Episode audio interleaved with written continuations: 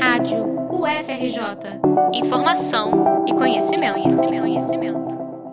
A Organização das Nações Unidas alertou no início de abril sobre um possível aumento da violência doméstica durante a quarentena. O confinamento, necessário para combater o coronavírus, pode deixar muitas mulheres mais expostas a agressões, já que são forçadas a passar mais tempo convivendo com parceiros violentos, em uma situação de estresse e tensão trazida pela pandemia. A preocupação é significativa no Brasil. O Anuário de Segurança Pública de 2019 mostra que no ano anterior houve 262 mil casos de lesão corporal em âmbito doméstico, um registro a cada dois minutos. O número cresceu em 0,8% em relação a 2017, mas esses dados não dão conta da realidade no país, já que, além de física, a violência doméstica pode ser psicológica, sexual, patrimonial, e moral. Já no dia 23 de março, a Justiça do Rio de Janeiro havia registrado um aumento de 50%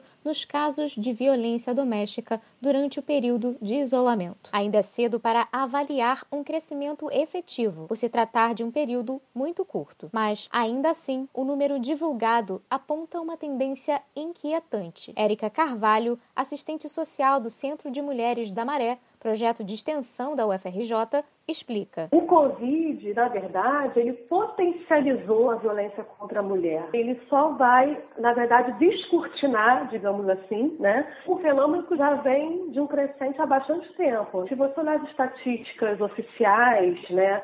anuais, por exemplo, dossiê mulher que sai todo ano, né? Que é um relatório da Secretaria de Segurança Pública do Estado do Rio, você vai ver que a violência contra as mulheres, ela vem aumentando, vem num crescente, né? A cada edição do dossiê mulher a gente tem né, um, incremento dessa violência, principalmente contra as mulheres negras. O recorte de raça e classe é significativo em relação ao feminicídio, ou seja, o assassinato de uma mulher motivado pelo fato de ela ser mulher. Das 1.206 vítimas em 2018, 61% eram negras e aproximadamente 70% tinham, no máximo, o ensino fundamental além da convivência forçada com o parceiro agressor, muitas vezes em espaços muito pequenos, a quarentena também pode provocar o afastamento da rede de apoio da mulher. Ficar sem ter a quem recorrer acaba sendo uma realidade para muitas, sobretudo aquelas em maior vulnerabilidade social. No espaço privado, você não tem ninguém ali diferente, nenhum parente, nenhum amigo circulando, então o agressor não fica inibido, digamos assim, né? Então é importante que, se a pessoa é vizinha, vizinho, conhece alguém. É, às vezes, é um telefonema. Não precisa todos os dias a pessoa ligar para saber como é que a outra tá, enfim. Mas é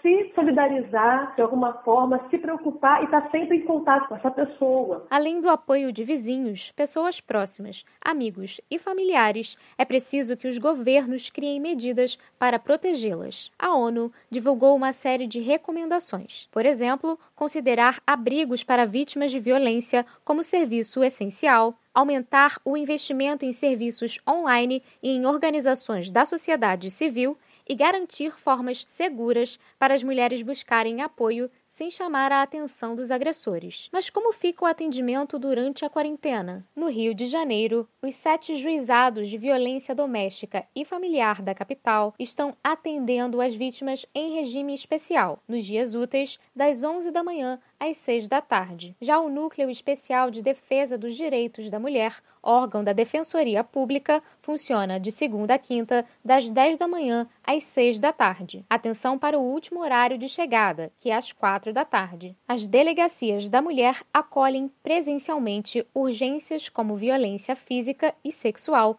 e oferecem registro online para os demais casos. Além disso, o Disque 180, que recebe denúncias e dá orientações, continua funcionando 24 horas, todos os dias, inclusive nos fins de semana e feriados. Reportagem de Liana Monteiro para a Rádio UFRJ.